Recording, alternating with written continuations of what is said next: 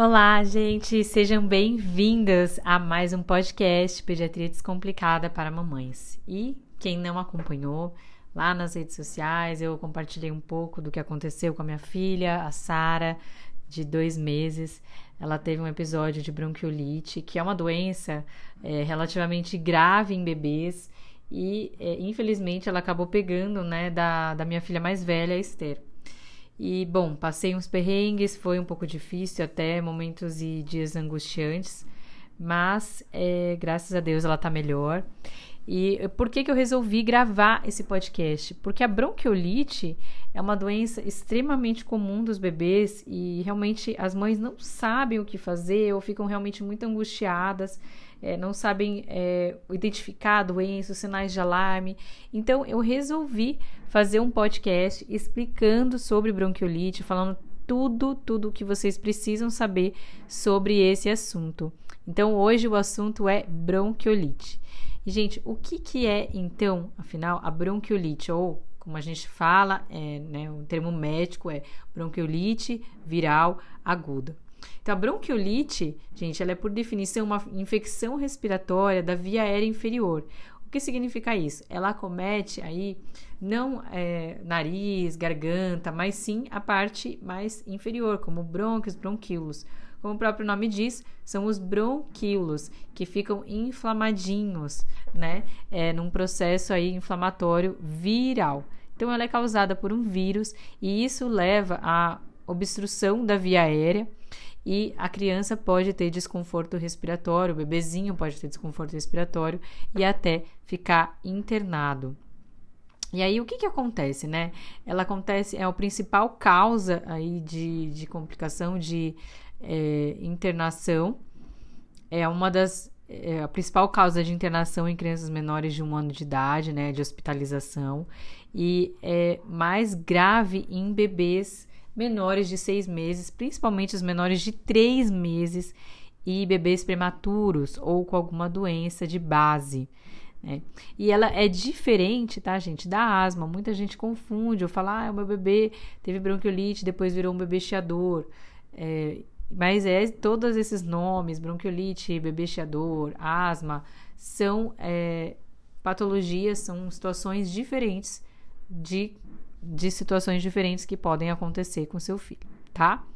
Mas como que é a doença, né? O que que ela, quais são os sintomas da doença? Dá uma tosse, né? começa com um quadro de resfriadinho, né?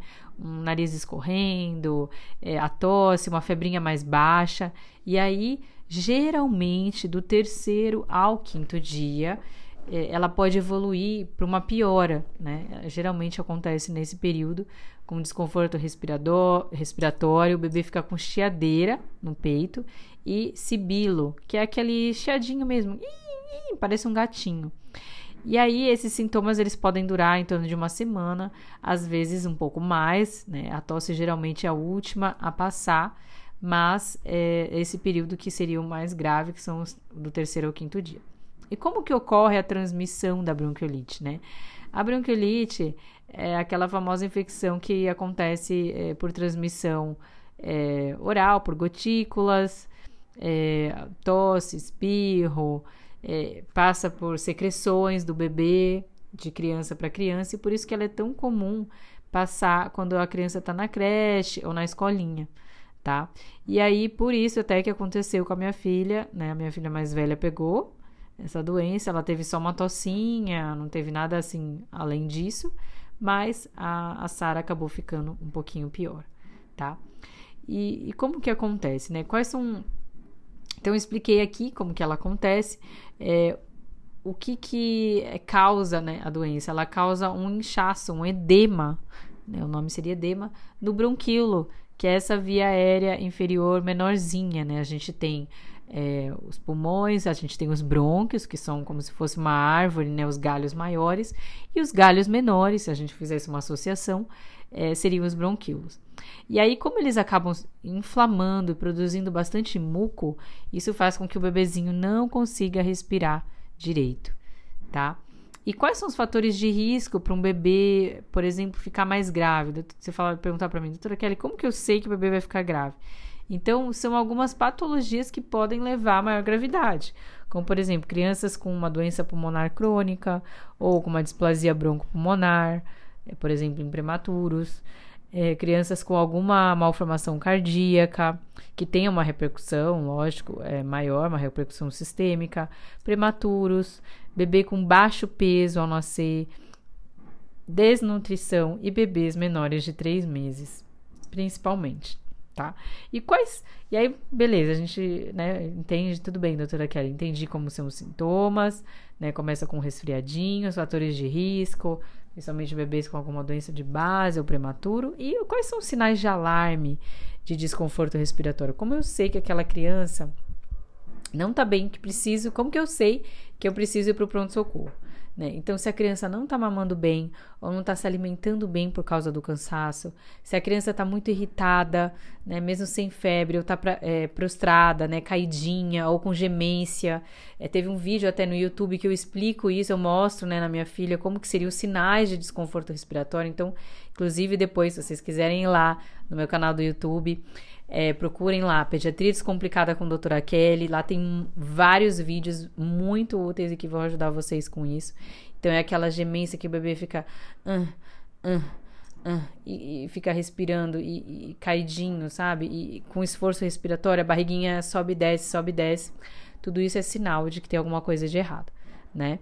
a barriguinha funda, a região abaixo do pescoço, né, que a gente chama de fúrcula funda, o narizinho, ele fica tentando abrir, né, que a gente fala batimento de asa nasal, mas é o narizinho abrindo e fechando assim, como se quisesse respirar melhor.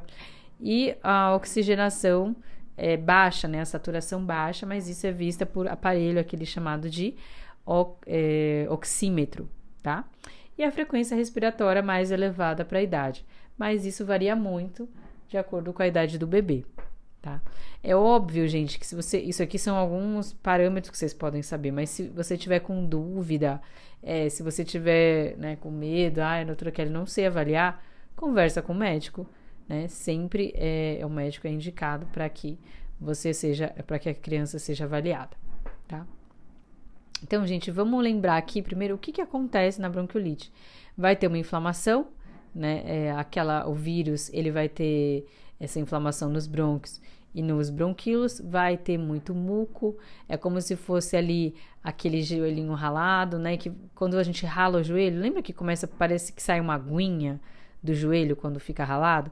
É a mesma coisa que acontece no bronco, fica saindo aquela aguinha, né? Aquele aumento de secreção e muco, que é característico da bronquiolite, tá? É, e aí, como que é feito o diagnóstico? Né? O diagnóstico é clínico, é, o médico vai examinar, vai pegar, ver a história. Pode ser feito exames complementares, como por exemplo raio-x, hemograma, outras pesquisas de vírus respiratório, mas é, não é esse que vai fazer o diagnóstico é, de bronquiolite. Ah, muitas vezes são pedidos esses exames complementares para descartar, por exemplo, outras doenças, como por exemplo uma pneumonia. Né? Se for uma pneumonia, aí talvez tenha que entrar com antibiótico, certo? E aí você vai falar assim, doutora Kelly, mas como que eu trato, né? Como é que eu posso fazer com que meu bebê melhore mais rápido? É, ou não fique grave? Então eu falo para você, primeiro, né, converse sempre com o médico para tentar tomar as medidas o quanto antes. É, eu considero aqui, né, a analação, lavagem nasal com soro fisiológico essencial. Inclusive, no, é, no YouTube tem um vídeo sobre lavagem nasal super completo que vocês podem acessar lá para ver como fazer lavagem nasal do bebê. É só procurar lavagem nasal, pediatria descomplicada no YouTube que vocês vão achar o meu vídeo, tá? É, tomar bastante água, então tomar cuidado com a hidratação, né? Manter a amamentação aí, é, se o bebezinho, lógico, é, né, ele tem que se manter nutrido e caso ele não esteja mamando, é sinal de gravidade, tem que levar no médico é, mas continue oferecendo líquidos se o bebê só mama peito, é a amamentação exclusiva, e água, se o bebê já consumir água, né, for maior que seis meses, oferecer água.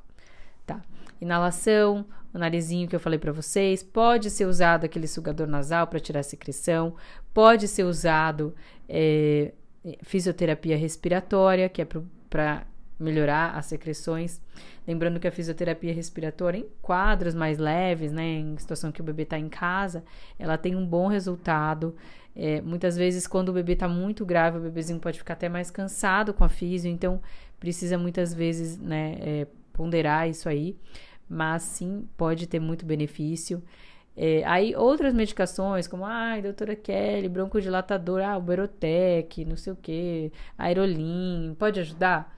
Tudo isso tem que ser prescrito pelo médico, tá? Porque normalmente é, na bronquiolite não tem grandes é, melhoras com o Berotec, com o salbutamol, ou muitas vezes a gente faz a prova terapêutica, que é testar o remédio, se houver melhora, manter, tá?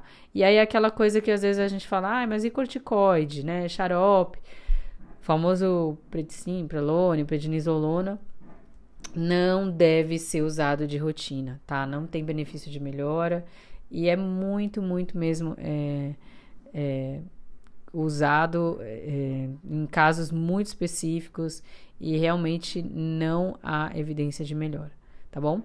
Aí, outros remédios, como por exemplo antivirais, também não tem é, recomendação de uso de rotina, tá bom?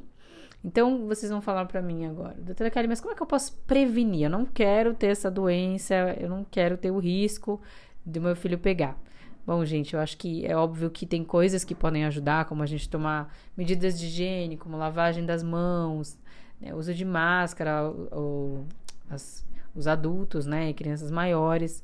É, se a criança estiver doente, aí tomar cuidado, né, manter afastado do bebê, né, dentro do possível é, evitar é, tabaco, né, fumar perto do bebezinho, isso também aumenta o risco de bronquiolite, manter o aleitamento materno exclusivo, é, e se for prematuro, existe um, uma imunoglobulina contra o vírus sincicial respiratório que se chama palivizumab.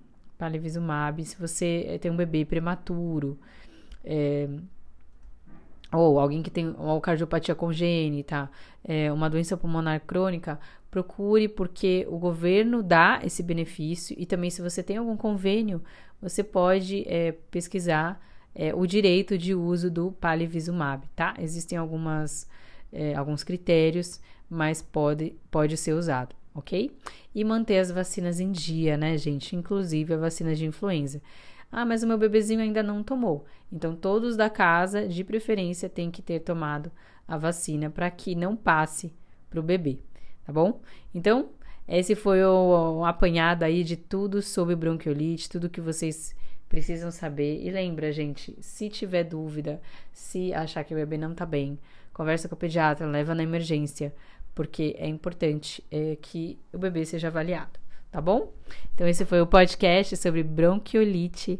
Não esqueça, gente, de compartilhar esse episódio para mais mamães ouvirem, para que elas né, saibam o que fazer com seus filhos. Então, se você puder, compartilha. É, e se você estiver assistindo esse podcast e, bom, tá lá nas redes sociais, faz um print, me marca, é, falando obrigada, doutora Kelly, por toda a informação que você passou aqui, tá bom? Então, até o próximo podcast, gente, com pediatria descomplicada para mamães, com bastante informação para vocês. Tchau, tchau.